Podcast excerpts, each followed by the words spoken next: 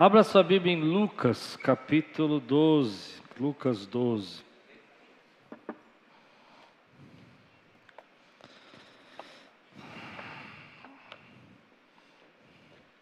De manhã falamos sobre ansiedade. Tem alguém ansioso aqui? Então volta lá para a internet. Cadê os ansiosos aqui? Deixa eu ver.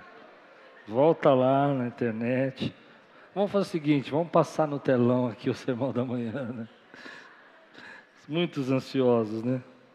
Lucas 12, versículo 13 a 21. Lucas 12, 13 a 21. Só avisando, no dia 26, no culto das 9 e das 11, quem quiser vir também, quem é da noite, aqui do culto da noite, quiser assistir o culto da manhã, dia 26 o apóstolo Gustavo vai estar pregando aqui ele está chegando lá de Houston, vai ministrar aqui para nós. E no dia 25 de maio começa a nossa campanha. Guarda, põe a data. Você vai vir na campanha? Olha, olha quem vai estar aqui na campanha. Reverendo Hernando Dias Lopes, Daniel Souza. Conhece o Daniel Souza? Quem conhece o Daniel Souza aqui? Amém. Pastor Anésio Rodrigues e o Ademar de Campos. Vai ser top, né? Eu acho que vai. Ah, e o pastor Klaus, é verdade. É. é. eu vou estar domingo de manhã, pelo jeito. É o único dia que sobrou para mim. Mas participa todos os dias. Amém? Levante bem alto sua Bíblia. E diga aí: Essa é minha Bíblia.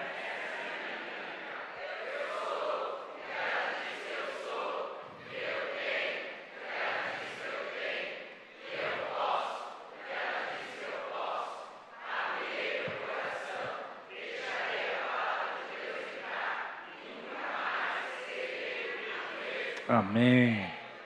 Glória a Deus. Tema de hoje: estrelas ou monstros?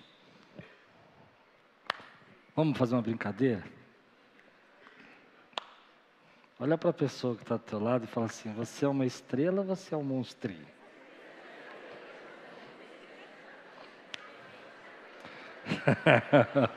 Ô oh, bênção! Leia comigo lá. Alguém da multidão lhe disse: Mestre, dize a meu irmão que divida a herança comigo. Respondeu Jesus: Homem, quem me designou juiz ou árbitro entre vocês? Então lhes disse: Cuidado, fiquem de sobreaviso contra todo tipo de ganância. A vida de um homem não consiste na quantidade dos seus bens. Então lhes contou esta parábola: A terra de certo homem rico produziu muito. Ele pensou consigo mesmo: O que vou fazer? não tenho onde armazenar a minha colheita. Então disse: Já sei o que vou fazer. Vou derrubar os meus celeiros e construir outros maiores. Ali guardarei toda a minha safra e todos os meus bens. E direi a mim mesmo: Você tem grande quantidade de bens, armazenados para muitos anos. Descanse, coma, beba e alegre-se. Contudo, Deus lhe disse: Insensato! Esta mesma noite a sua vida será exigida. Então, quem ficará com o que você preparou?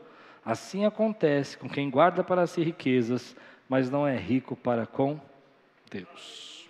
Amém. Vamos orar? Senhor, fala conosco. Traz a tua palavra.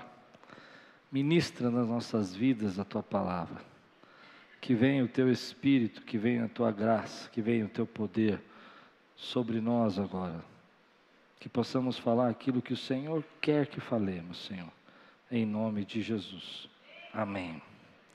Jesus estava ensinando nesse momento, e uma pessoa, um homem da multidão, interrompe Jesus e grita no meio da multidão, fala: Mestre, Rabi, Rabi, pede para o meu irmão dividir a herança comigo. E Jesus então para aquele momento e olha para ele e diz: quem, quem me colocou de juiz? E é interessante que quando Jesus vai falar disso, ele vai mostrar para nós no versículo, se você quiser ler comigo, versículo 14, diz assim: Homem, quem me designou juiz ou árbitro entre vocês? E, é, e, dá a entender que eles estavam, eram dois irmãos, é isso que a gente entende, gananciosos, brigando por herança, discutindo esquecendo os princípios básicos da família, da sua irmandade, da sua família, e eles estavam brigando entre si. E Jesus então vai no, no cerne da questão, porque o cerne da questão aqui não era a divisão da herança, porque enquanto os dois fossem gananciosos, não importava o quanto dividisse ou quanto repartisse, um sempre ia se sentir lesado diante do outro. Você já tentou repartir bens com alguém que é ganancioso ou discutir conta com alguém que é ganancioso? Ele sempre vai dar um jeito de achar que você tem que fazer mais, tem que pagar mais, tem que ajudar mais, e não importa o quanto você faça, porque a ra o raiz do problema não é a dívida da conta que você está dividindo, não é o recurso que você está dividindo, mas é a ganância que está no coração. E é isso que Jesus vai tratar, essa ganância que está no coração. É interessante que essas coisas acontecem no dia de hoje. Há um tempo atrás, é, uma pessoa me escreveu um e-mail é, querendo que eu fosse juiz diante de uma causa onde a pessoa tinha que pagar pensão para sua esposa ou para os seus filhos. Eu não posso ser juiz disso porque eu não sou juiz. Como é que eu posso saber qual é o seu dever com o seu filho? É para isso que tem juízes fazendo isso na sociedade. Mas eu acredito que todo pai, toda mãe tem que sustentar o seu filho. Amém? Eu acho que esse é o nosso dever como pai. O primeiro dever meu como pai é sustentar os meus filhos. Mas eu não posso julgar o quanto, nem como, nem a quantidade, nem a forma, porque Deus não me colocou como juiz, Ele colocou como pastor. Mas a gente recebe esse tipo de discussão, de, de confusão, o tempo todo. Gente que, por exemplo, briga entre partilhas, moravam no mesmo terreno e a casa foi construída e agora de quem é a casa e começa uma briga de, de partilha e nós não sabemos quem é o dono do que, a gente não está aqui para julgar. Isso é muito importante que a gente entenda que esse não é o papel da igreja. O papel da igreja não é julgar essas causas. E Jesus está mostrando para nós que o papel dele também não era esse, o papel dele era tratar o coração do povo, era tratar a essência que estava no coração daquele povo, e é isso que ele vai fazer. Mas essas causas, esses problemas, de divisão de bens e essas coisas que a gente vive, às vezes são levadas a extremos, a extremos tão grandes que algumas pessoas, como esse jovem, porque isso é importante você saber, é, era cultural, era como se fosse nos dias de hoje nós procurarmos os nossos juízes da terra, eles procuravam os rabinos da época para julgar a causa. É por isso que ele falou, Jesus fala, quem me pôs como juiz? Ou seja, ele estava fazendo algo aquele jovem que era comum ser feito, que era procurar justiça diante dos rabinos. Mas o interessante é a gente perceber que essas causas, essas dificuldades, elas existem até hoje. A gente passa por isso. E às vezes nós somos vítima da ganância dos outros. Você já foi vítima da ganância de alguém? Alguém aqui já foi vítima da ganância de alguém? E a pessoa lesou você, a pessoa tratou mal você, a pessoa levou vantagem. Eu já fui vítima várias vezes da ganância de algumas pessoas. As pessoas começam a agir de uma forma onde a gente acaba achando que aquela divisão é justa, mas no final você vai perceber que a divisão foi sempre pior para você e você teve que pagar a conta. E às vezes a coisa fica tão feia, fica tão difícil, que para a gente se proteger, se proteger da ganância da outra pessoa, a gente tem que procurar nossa justiça. Não tem jeito. Isso pode acontecer com profissionais, pode acontecer com, com situações da nossa vida. Algumas pessoas gananciosas vão tentar nos prejudicar de uma maneira, e a gente às vezes precisa se proteger disso. E eu acredito que isso faz parte, infelizmente, da nossa vida e infelizmente aconteça nos nossos dias. A gente precisa tomar cuidado. Mas a questão é que o que é essa ganância? O que, que, é isso que Jesus está chamando a atenção? O que, que é isso que ele está dizendo? Tome cuidado com isso. A ganância é um termo que se refere a um forte desejo de possuir algo, geralmente dinheiro bens materiais, mesmo que isso signifique, aí que está a chave da ganância, prejudicar alguém para conseguir isso.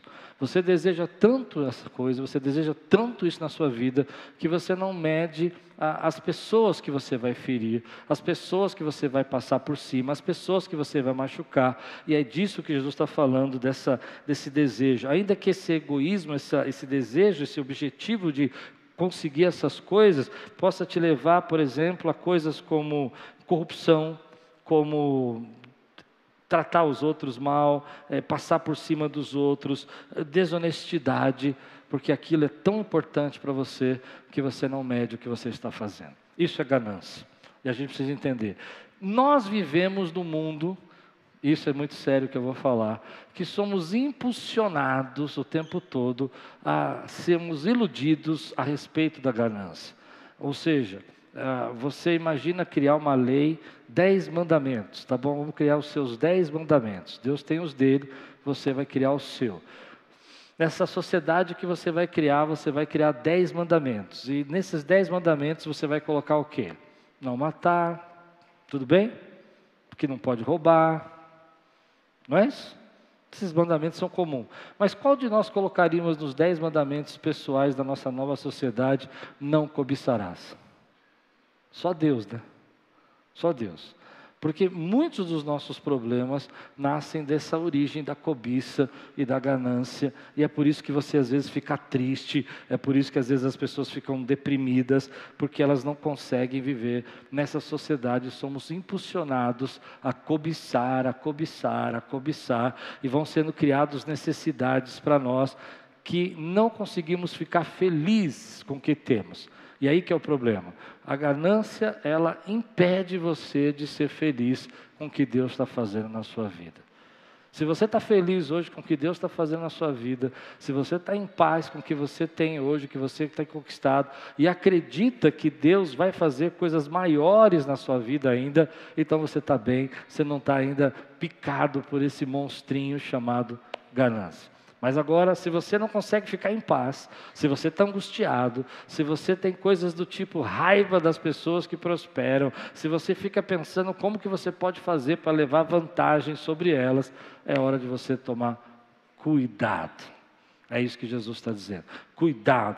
Olha os sinônimos da ganância: avareza, cobiça, ambição excessiva, desejo insaciável ambição excessiva, desejo insaciável, apego ao dinheiro, mesquinharia, materialismo e egocentrismo. Será que a gente corre esse perigo hoje nessa terra? Será que ninguém aqui nunca foi picado em algum momento da sua vida por coisas como materialismo, desejo insaciável, ambição excessiva que vai consumindo você? Esses são sinônimos da palavra ganância.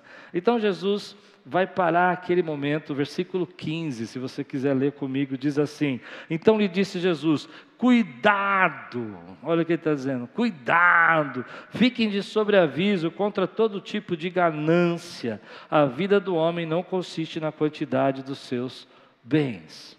O que Jesus está dizendo para nós é que esse sistema preparado do mundo para que você se desvalorize, valorize o que você tem, seja mais importante do que você tem, do que o que você, quem você é, esse sistema não é o sistema de Deus para a tua vida. Deus não está olhando a marca do seu carro, Deus não está olhando a marca da sua roupa, Deus não está olhando o seu último corte de cabelo, Deus está olhando o seu coração e a sua essência. É isso que agrada a Deus, é isso que impressiona a Deus. Deus nos abençoa, Deus nos dá coisas boas, Deus é galardoador. A Bíblia diz, peguei hoje de manhã, que aquele que busca o reino de Deus, essas coisas como vestir e comer vão ser acrescentadas, porque o Pai sabe que você precisa dela. O Pai sabe. Mas o, o problema é quando a gente se desumaniza, perde a nossa humanidade perde a nossa, a nossa característica de amor e a gente acaba eh, brigando com a nossa família, é, destruindo os nossos parentescos familiares, porque a gente está preocupado com as nossas conquistas maiores do que a nossa família. Por exemplo, conheço casos é, que isso pode chocar você, mas a gente precisa pensar nisso, de pessoas que às vezes vão desalojar parentes enfermos porque querem receber um pouquinho a mais de aluguel. São coisas assim que a gente está dizendo, coisas que a gente vai perdendo a nossa humanidade, a gente está deixando de lado a nossa característica de amor, perdemos a nossa característica porque coisas são mais importantes para nós do que quem nós somos. Jovens se vendendo nas redes sociais para ter likes, para ter mais views, e deixando de ser é, pessoas que se agradecem a Deus pela vida que tem. Então existe todo tipo de ganância hoje. Tem a ganância por views, tem a ganância para ser celebridade, tem a ganância por poder, tem a ganância por dinheiro, tem a ganância por ser reconhecido e por status, tem a ganância por controlar os outros. E Jesus está falando, ó, cuidado com todos os tipos de ganância. A ganância não é só o dinheiro, mas é esse tipo de coisa que a gente faz. E vamos entrar num assunto bem pesado agora, que eu acho que vocês vão amar essa parte. Tem ganâncias religiosas, tem pastores, tem igrejas que acabam se transformando em monstros. Agora você entendeu meu tema? Quem entendeu agora meu tema?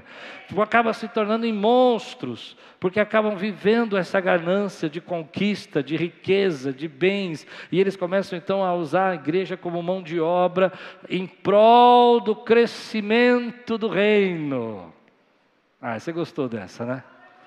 O que eu quero dizer é que não tem ninguém que não está sujeito a esse tipo de coisa. Eu conheço pessoas, por exemplo, que foram de igrejas onde os seus pastores, que eram verdadeiras estrelas, viraram monstros. Viraram gente que começou a usar da força, da opressão, da manipulação para tentar arrecadar, arrecadar. E Jesus está dizendo: cuidado com isso. Tudo isso não é o que você é. Você não é o que você possui. Você é um ser criado à imagem e semelhança de Deus, que tem a habitação do Espírito Santo. Talvez hoje seu carro não seja o melhor carro do ano, mas você tem a graça de Deus na sua vida e você tem a bênção de Deus na sua vida. Talvez você não esteja fazendo aquela viagem do seu sonho esse ano. No tempo certo ela vai chegar na sua vida, mas você não precisa pisar ninguém, você não precisa passar a perna em ninguém, você não precisa derrubar ninguém, porque a graça de Deus acompanha você e o Pai sabe que você precisa delas. Deus sabe que você precisa delas.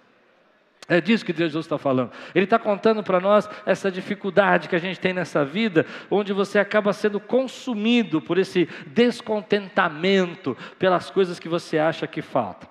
Mas o um ponto interessante para mim nesse texto é que quando Jesus começa a contar essa parábola, ele diz: Olha, tinha um homem e teve uma safra muito boa, os campos dele, olha, frutificaram, o negócio foi tremendo, olha, não parou de dar fruto eu fiquei pensando na bênção.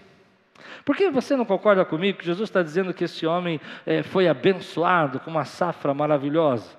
Na parábola de Jesus, esse homem não recebeu uma grande vitória de ter muitas bênçãos financeiras na vida dele, porque a safra dele prosperou.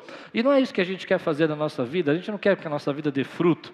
A gente não quer que a nossa vida prospere. Você não quer receber bênçãos de Deus? Quantos aqui não gostariam aí que seu salário dobrasse, que a sua vida financeira multiplicasse? Ei, não pode dizer amém por isso? É, quantos não gostariam, irmão, que nós tivéssemos aí hoje todas essas cadeiras lotadas? Lotadas, não tivesse nenhuma cadeira vazia. Dá um glória a Deus agora.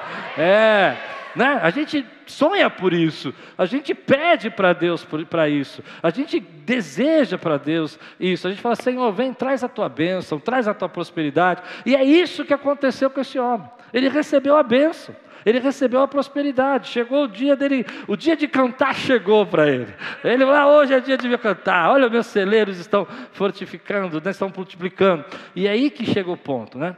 Qual é o ponto? Ah, aquele homem era uma estrela. O que é uma estrela hoje para nós? São as pessoas que fazem as coisas acontecerem. Não é?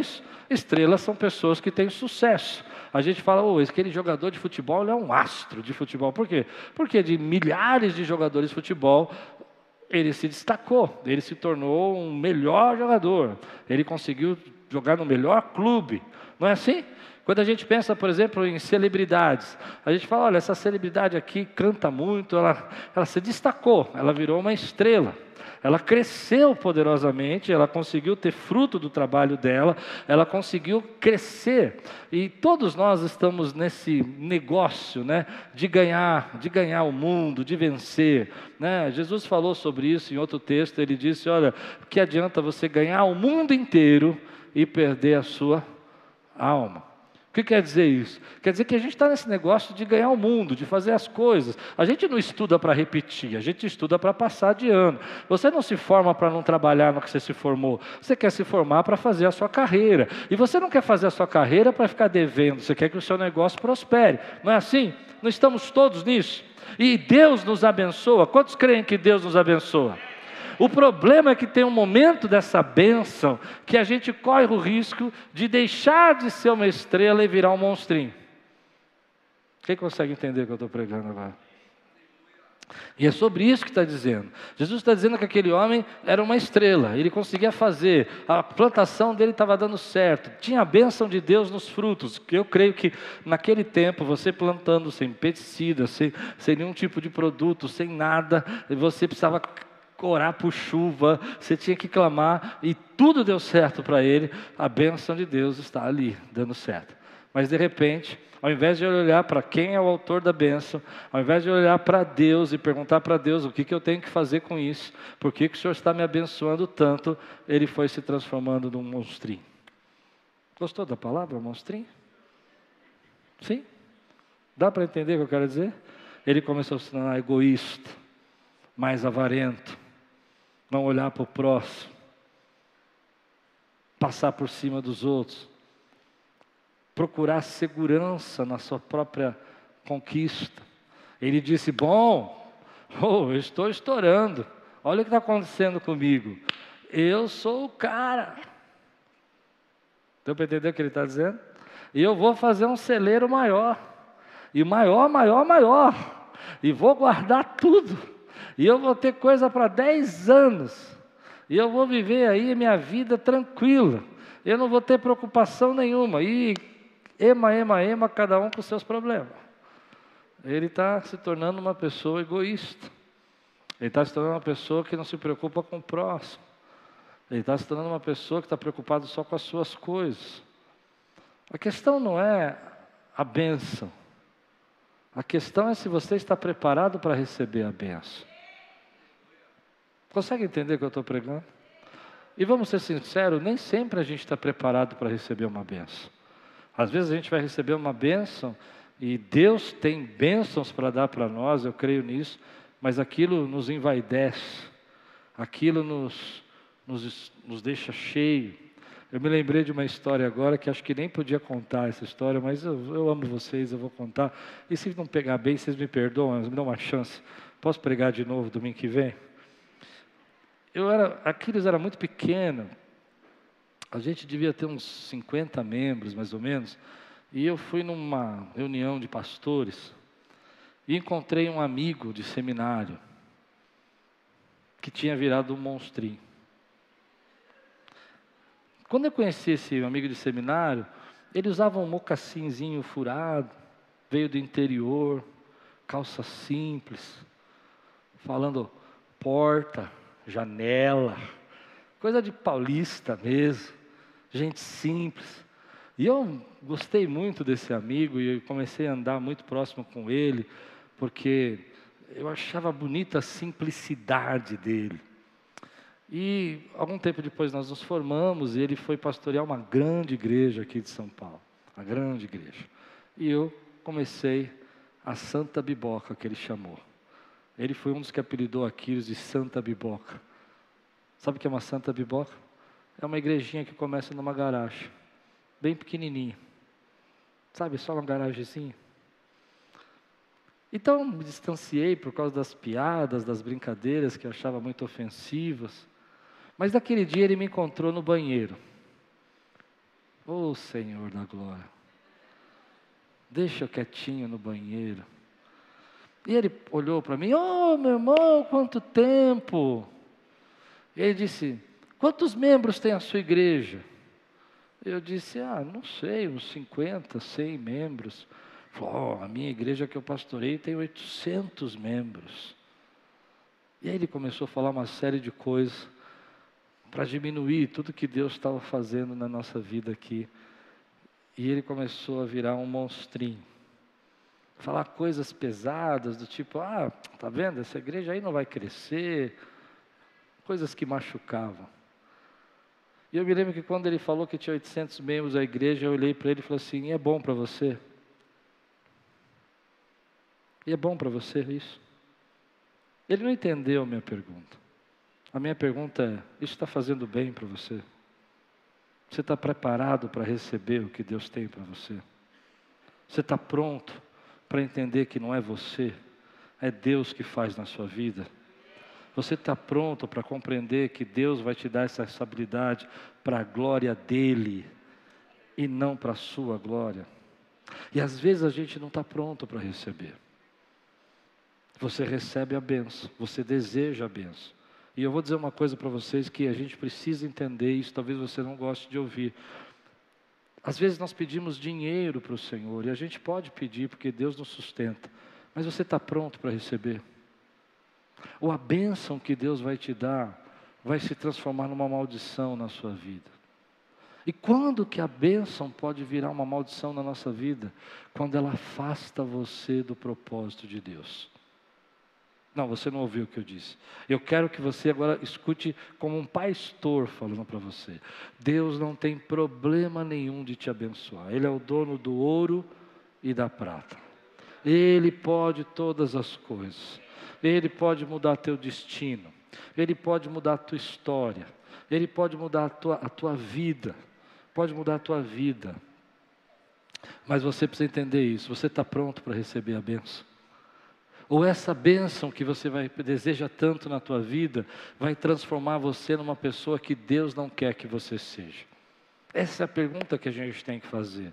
Às vezes nós ficamos brigando com Deus e discutindo com Deus. Deus, por que, que o Senhor não faz isso? Deus, por que, que o Senhor não opera dessa maneira na minha vida? Por que, que o Senhor não responde a minha oração nessa área?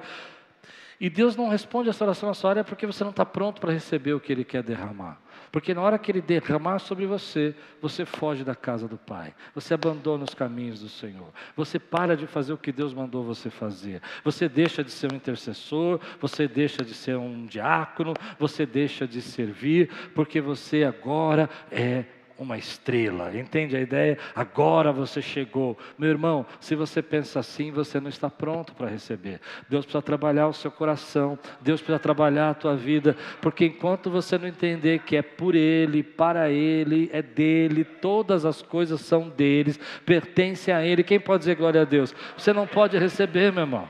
Deus precisa trabalhar o nosso coração. O que aconteceu nessa parábola é que aquele homem foi extremamente abençoado, mas à medida que ele foi extremamente extremamente abençoado, ele deixou de ser quem ele deveria ser. E ele se transformou numa pessoa que ele não deveria ser. Ele se transformou numa pessoa que não perguntava das coisas de Deus, que ele não sabia saber a vontade de Deus, que ele não queria mais saber os planos de Deus. Ah, meu irmão, você precisa entender isso que eu vou pregar.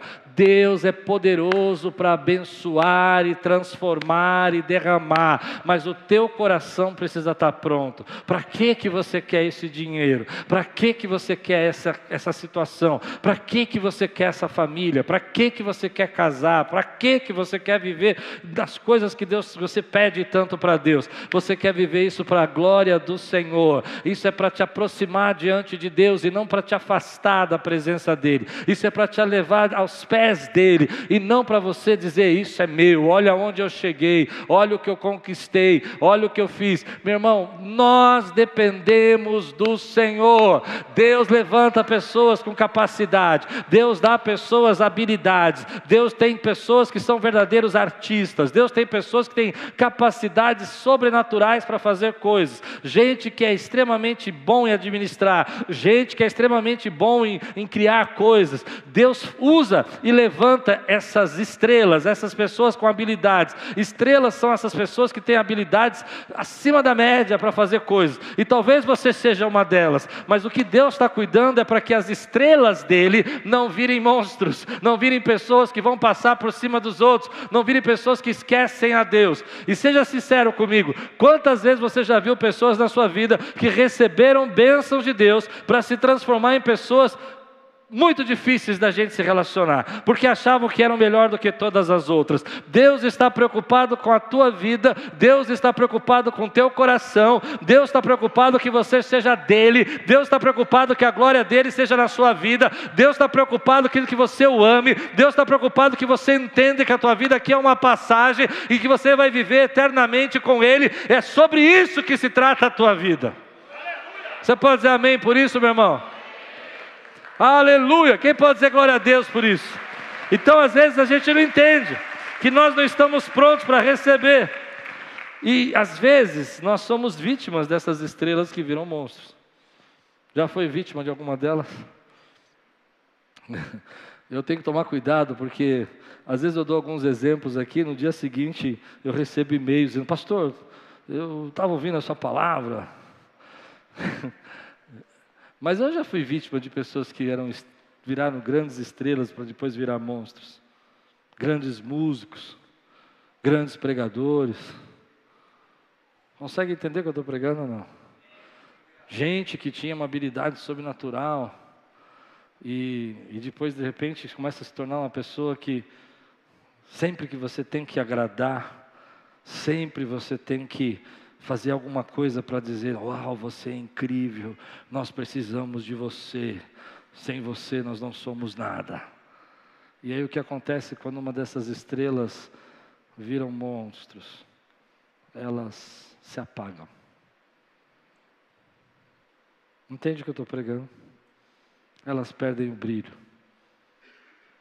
Eu aprendi isso na minha vida, não sei se você vai gostar disso. O cristão, nós, não temos emanência própria. O que é emanência? Brilho próprio.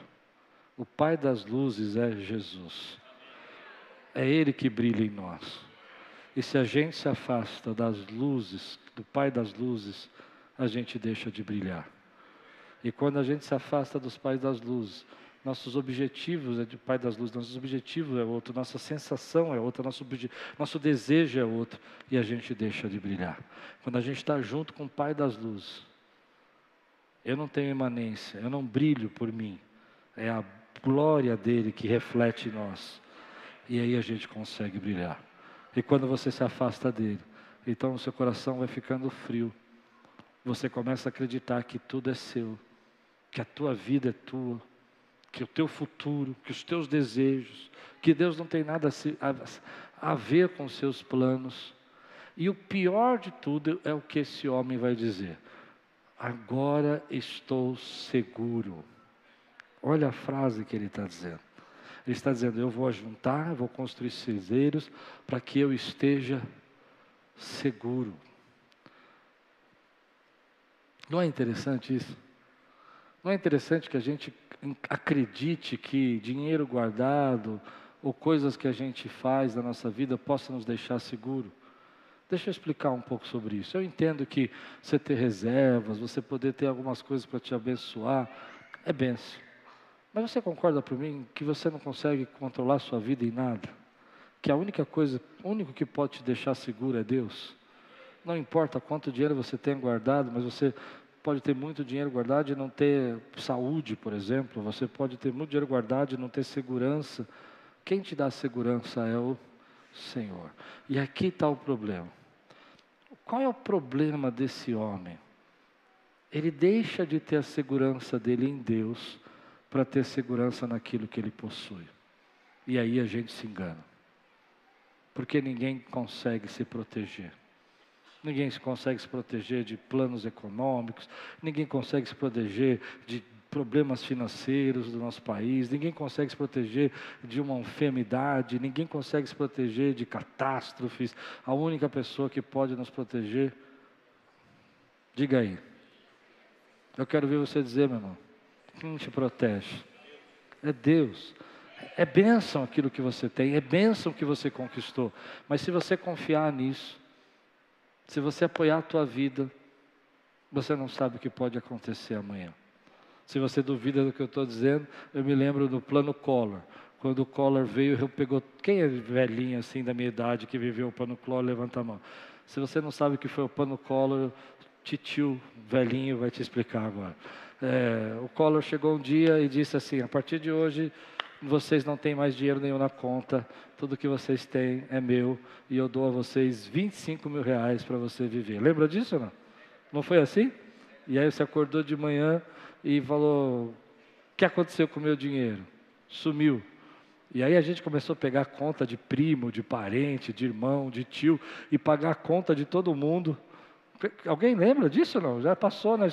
E aí pagava a conta de todo mundo para poder receber o dinheiro de volta, para poder pegar um pouco mais do que os 25, né? E tinha gente que pedia conta emprestada. Você tem a conta aí, eu pago para você, para a gente poder receber esse dinheiro de volta. E foi uma loucura. E a gente viveu isso. Não viveu? A nossa segurança está em quem? No Senhor. É Deus então o que Jesus está dizendo para nós é que às vezes a gente tem as bênçãos de Deus e essas bênçãos às vezes precisam ser vividas com sabedoria para que essas bênçãos não se tornem maldição na sua vida. Então a pergunta que eu queria fazer para você: você está pronto para receber as bênçãos de Deus? Quando você receber as bênçãos de Deus, elas estão chegando na sua vida, você crê nisso? Você consegue entender que você não é o dono dessas bênçãos, que você não é o dono de nada, Jesus disse isso: não adianta você ganhar o mundo inteiro e perder a sua alma. O que, que Jesus quis dizer isso em outro texto? Uh, ganhar o mundo é isso, é você avançar, você crescer, você conquistar, você expandir, você chegar onde você sonhou. E a gente tem esse desejo no coração de ganhar o mundo, conhecer o mundo, viver, viajar o mundo. E a gente tem esses desejos no nosso coração de conseguir conquistar as coisas. Mas Jesus falou: mas não adianta nada você conquistar o mundo e perder a sua alma. O que, que é a alma? A alma é o centro das suas emoções. A alma é onde você se realiza como ser humano. A alma é onde você entende a necessidade, aonde você solidariza, onde você enxerga o problema do outro, aonde você consegue ainda se colocar na vida do outro. A alma é onde você se conecta com aquilo que Deus quer fazer e você aceita ser a resposta da oração de alguém, porque Deus te levanta através das suas bênçãos. Mas Jesus está dizendo: não adianta nada você viver tudo isso e vencer na vida e ter sustento e você não conseguir enxergar aquilo que o outro do teu lado está passando, e aí você perdeu a sua essência. Jesus está protegendo a tua alma. Jesus está protegendo a tua alma. Tem coisas que Ele vai segurar para que a tua alma seja protegida. E tem coisas que Ele vai liberar na tua vida porque você está pronto. Olha o que Ele vai dizer aqui no versículo 19. Ele diz assim: E direi a mim mesmo: Você tem grande quantidade de bens armazenados para muitos anos. Descanse, coma, beba e alegres. Olha que coisa. Essa é a essência dessa segurança que não está em Deus. A nossa segurança tem que estar em Deus. A nossa segurança tem que estar no Senhor. Depois Jesus vai terminar, ele vai dizer assim, o último versículo que eu acho que é o mais importante, eu não anotei aqui, eu preciso ler para vocês. Assim acontece com quem guarda para si riquezas, mas não é rico para com Deus. Ele está dizendo, esse tipo de situação vai acontecer essa loucura de você achar que você está seguro, que você pode viver sem Deus, que você pode fazer as coisas é, de forma só pensar em você, que você pode viver de forma gananciosa e, e esquecer dos valores principais da sua vida. Esse tipo de coisa vai acontecer com aquele que não é rico para com Deus. Então, qual é a resposta desse texto? Jesus está dizendo para nós: as suas riquezas também pertencem ao Senhor, seus bens pertencem ao Senhor. E se você não deixar que aquilo que você tem pertença ao Senhor, é isso que vai acontecer com você. Você vai ficar. Jesus chamou esse homem de louco. Falou, louco, hoje vão pedir sua alma. Jesus está dizendo: você perdeu a oportunidade de fazer o que Deus queria que você fizesse.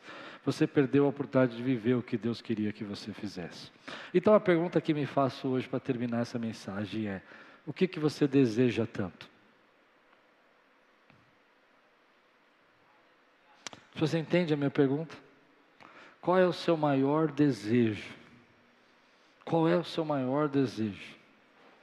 Esse maior desejo vai te transformar você numa estrela para Deus ou num monstro para sua família. Deus pode entregar esse desejo para você porque você vai se aproximar ainda mais dele, ou ele vai se afastar. Esse desejo te consome, toma toda a sua vida e não deixa você ser alegre e feliz com o que Deus já fez na sua vida e você se sente sempre infeliz, ou esse desejo apenas vem somar com o propósito que Deus tem para você? Qual que é o seu desejo? Esse desejo está consagrado ao Senhor ou se trata de você? A palavra que eu deixo para vocês nessa noite é essa: que Deus seja o Senhor dos teus desejos. Quem consegue entender o que eu estou pregando aqui? Que Deus seja o Senhor dos seus desejos. Que Deus seja o centro dos seus desejos. Que Deus seja aquilo que vai fazer você dizer: glória a Deus, isso aconteceu na minha vida, mas é para a glória do Senhor, isso é só para completar o chamado que Deus me deu. Que Deus possa ser o centro da sua vida. Então, volto a perguntar para você: o que, que você deseja? Deus pode te entregar se ele te entregar, eu conheci uma vez uma pessoa que disse assim: Não, se Deus me dá esse emprego, eu vou servir ao Senhor, eu vou dar meu dízimo, eu vou dar minha oferta. E ele recebeu o emprego, Deus deu o emprego. Dois meses depois ele estava fora da igreja. Você já viu gente assim também? Já viu gente assim? Por isso Deus às vezes segura você. Às vezes você está tão preso nesse desejo, está tão preocupado com isso. Esse desejo se tornou tão importante para você que você não consegue enxergar tudo o que, o resto que Deus está fazendo, que é muito maior. Você não consegue ver as bênçãos, você não consegue ver sua família, você não consegue beijar os seus filhos, você não consegue curtir a, a sua, sua, família, você não consegue curtir a sua casa, porque você está pensando na próxima casa, você não consegue curtir seu trabalho, porque você está pensando no próximo trabalho, você não consegue ouvir minha pregação, você está pensando o que você vai fazer depois daqui. Tudo isso está te consumindo. E Deus está dizendo: ei, ei, para com isso. Seja rico para comigo. Seja rico para com o Senhor. Deixe Deus usar a sua vida. Deixe Deus ser o Senhor da sua vida. Descansa no Senhor. É interessante que quando você esquece desse desejo, olha que coisa interessante, você já percebeu isso? Quando você esquece desse desejo, esse desejo vem até você. Mas enquanto você não esquece o desejo, ele não vem até você. Você fica preso a isso. Quando você fala, bom, eu não vou mais preocupar em ser rico, as riquezas chegam até você. Eu não vou preocupar mais em ser alguém importante. Você começa a crescer naquilo que Deus tem para você. É isso que nós vamos viver, ser rico para com Deus. Você vai pegar tudo isso que Deus está fazendo na sua vida e vai consagrar ao Senhor. Vai pegar tudo isso que Deus está fazendo na sua vida e vai agradecer a Deus. E Deus é abençoador. E Deus não para de abençoar. E Deus não para de derramar. Como eu digo para você, Deus não tem problema com, com dinheiro, com riqueza, Ele não tem problema com nada disso. Eu creio muito nisso. Ele abençoa, Ele é abençoador, Ele abençoa. Mas nós precisamos viver sem estar preso aos nossos desejos. Porque quando você está preso ao seu desejo e o seu desejo se cumpre, então você começa a virar uma pessoa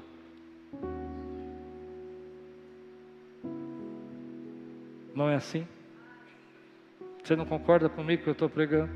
E Deus te ama tanto. Você é tão importante para Ele. Ele quer tanto você com Ele. Que Ele não vai permitir que você vire um monstrinho. Então eu digo para você, depois de muitos anos encontrei com essa pessoa de novo, aquele que eu encontrei no banheiro, lembra que eu estava falando? E aquilo tinha crescido muito, muito, muito, já tinha passado dessa igreja que ele estava, e eu sofria uma tentação. A Bíblia diz para a gente contar os nossos pecados uns aos outros. E eu queria chegar para ele e falar assim: quantos membros tem a sua igreja? Entendeu ou não? Mas eu lembrava daquela experiência e eu dizia: Senhor, tem misericórdia de mim. Não me deixa virar um monstrinho hoje. Não me deixa virar um monstrinho nesse momento. Você já, te, já, já teve desejo de virar um monstrinho num momento só? É. E aí eu entendi que aquela palavra foi boa para mim. Se eu não tivesse encontrado com Ele, eu não sabia como era ser. Deus tem bênçãos para você. Mas Deus não divide a glória dele com ninguém. Deus não divide a glória dele com nada. Hoje Deus mandou eu pregar isso. E sabe por quê? Eu fiquei pensando, falei, Senhor, para que pregar essa mensagem? E eu creio no que eu vou pregar agora. Creio mesmo, sabe? Deus está treinando pessoas para receber as suas bênçãos. Tem bênçãos chegando. Você crê no que eu estou dizendo? Mas você precisa aprender.